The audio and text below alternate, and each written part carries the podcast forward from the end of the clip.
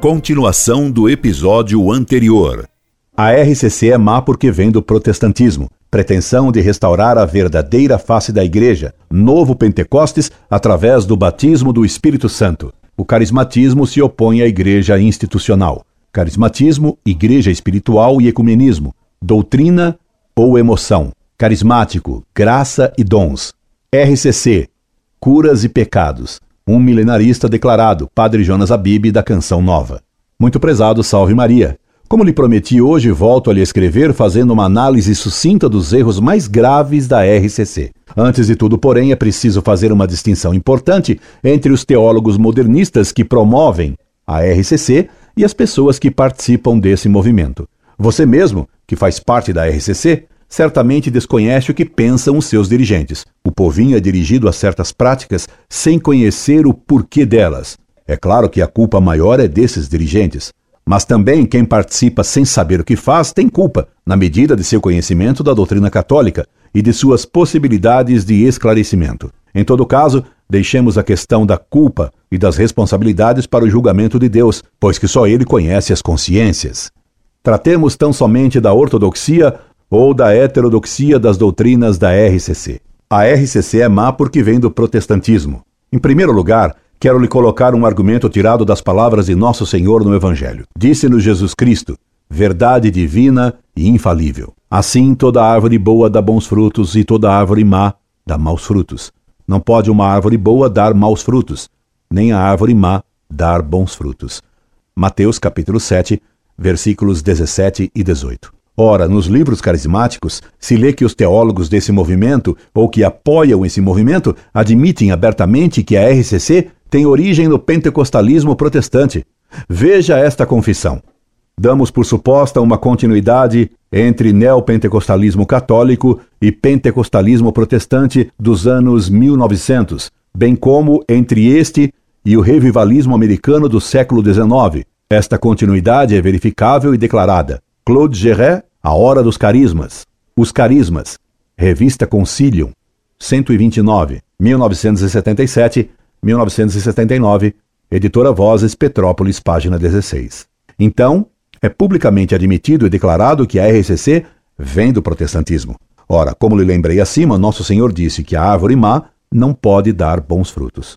O protestantismo é árvore má, porque é a heresia condenada pela Igreja no Concílio Infalível de Trento. Logo, o pentecostalismo é mau fruto dessa árvore má. Como podem então os católicos pretenderem colher um bom fruto da árvore protestante? Como podem os católicos bem se alimentar de um fruto venenoso de uma árvore má?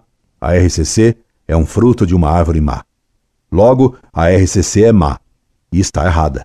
Por isso, os católicos que comem do fruto pentecostal carismático protestante estão sempre envenenados de protestantismo. E para que fique bem provado que isso é reconhecido pelos autores carismáticos, dou-lhe outra citação de outro autor, o Novo Pentecostes, ou melhor, o despertar carismático como fenômeno de massa para a renovação da igreja no clima de Pentecostes nasceu nos Estados Unidos e fora da Igreja Católica. S. Falvo, A Hora do Espírito Santo, Paulinas, São Paulo, 1986, página 25. Pretensão de restaurar a verdadeira face da Igreja. A finalidade confessa e pretensiosa da RCC é a de restaurar a verdadeira face da Igreja, que ela teria perdido. A renovação carismática, como diz a própria palavra, é reviver a experiência de Pentecostes. É restituir à Igreja sua verdadeira face, que é a carismática.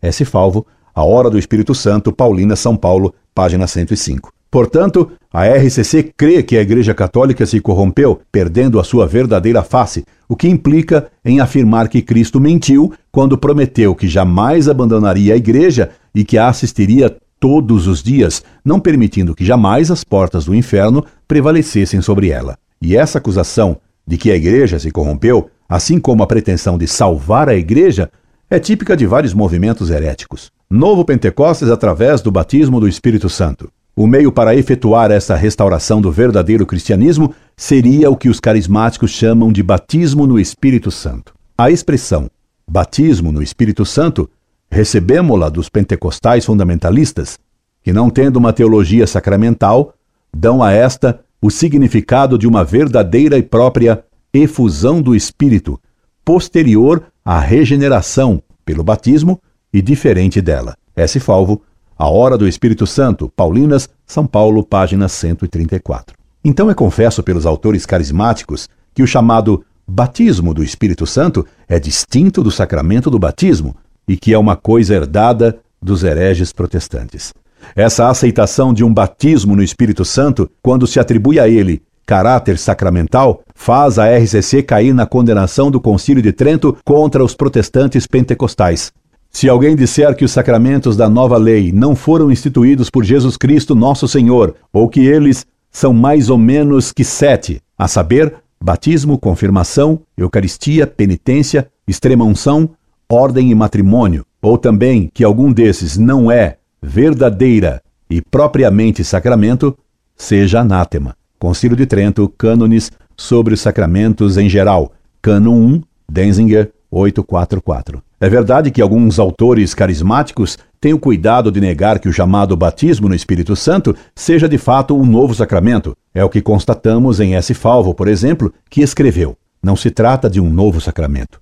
Por isso é chamado batismo em sentido impróprio. É o despertar, a revivência, a evidência dos efeitos do batismo e da crisma. S. Falvo, A História do Espírito Santo, Paulíneas, São Paulo, 1986, página 135. Também os textos da escola Paulo Apóstolo. Assim, numa página, disse clarissimamente: não se trata de maneira alguma de um sacramento. Escola Paulo Apóstolo, a espiritualidade da RCC, apostila 1, ano 98, página 38. Noutra página, porém, a formulação é mais vaga. A fórmula batismo no Espírito Santo tem conotações muito variadas nos diferentes movimentos pentecostais. Para a renovação carismática católica, ela é muito precisa e contém dupla significação. A primeira é propriamente teológica ou sacramental. Todo membro da igreja foi batizado no Espírito Santo pelo fato de ter recebido os sacramentos da iniciação cristã. A segunda é de ordem vivencial e remete ao momento, ou momentos, nos quais a presença operante do espírito tornou-se sensível na consciência pessoal. Escola Paulo Apóstolo, a espiritualidade da RCC, apostila 1, ano 98, página 33. Ora, na página seguinte se diz: na renovação carismática católica, batismo no Espírito Santo tem pronunciados acentos batismais e sacramentais, que não se sobressaem na maioria dos demais movimentos pentecostais. Escola Paulo Apóstolo, A Espiritualidade da RCC, Apostila 1, ano 98, página 33. Afinal, o que vale? Vale a negativa de que o batismo no Espírito Santo seja propriamente um sacramento, texto da página 33 dessa apostila, e que ele não é, de maneira alguma, sacramento, página 38, ou vale a afirmação rotunda da página 34 dessa mesma apostila?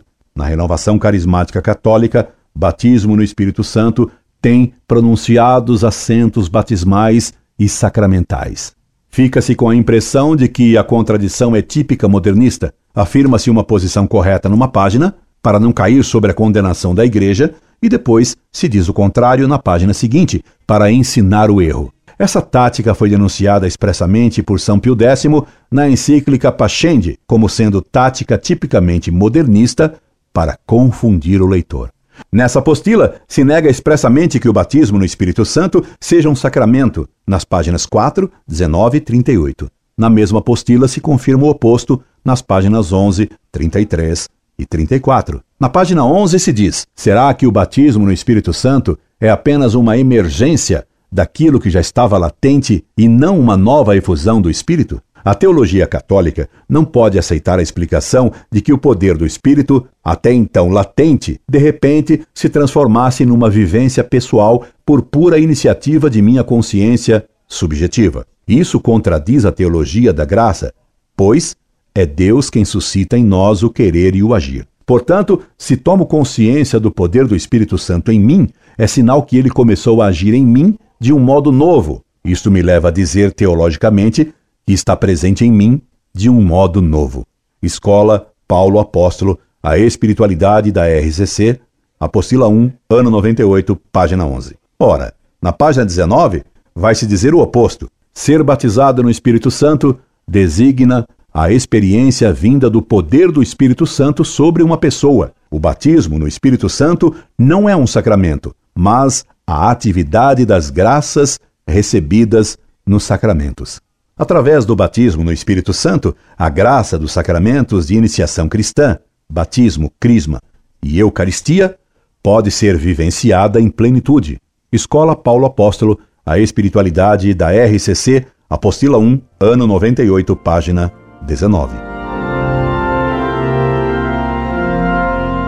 Continua no próximo episódio.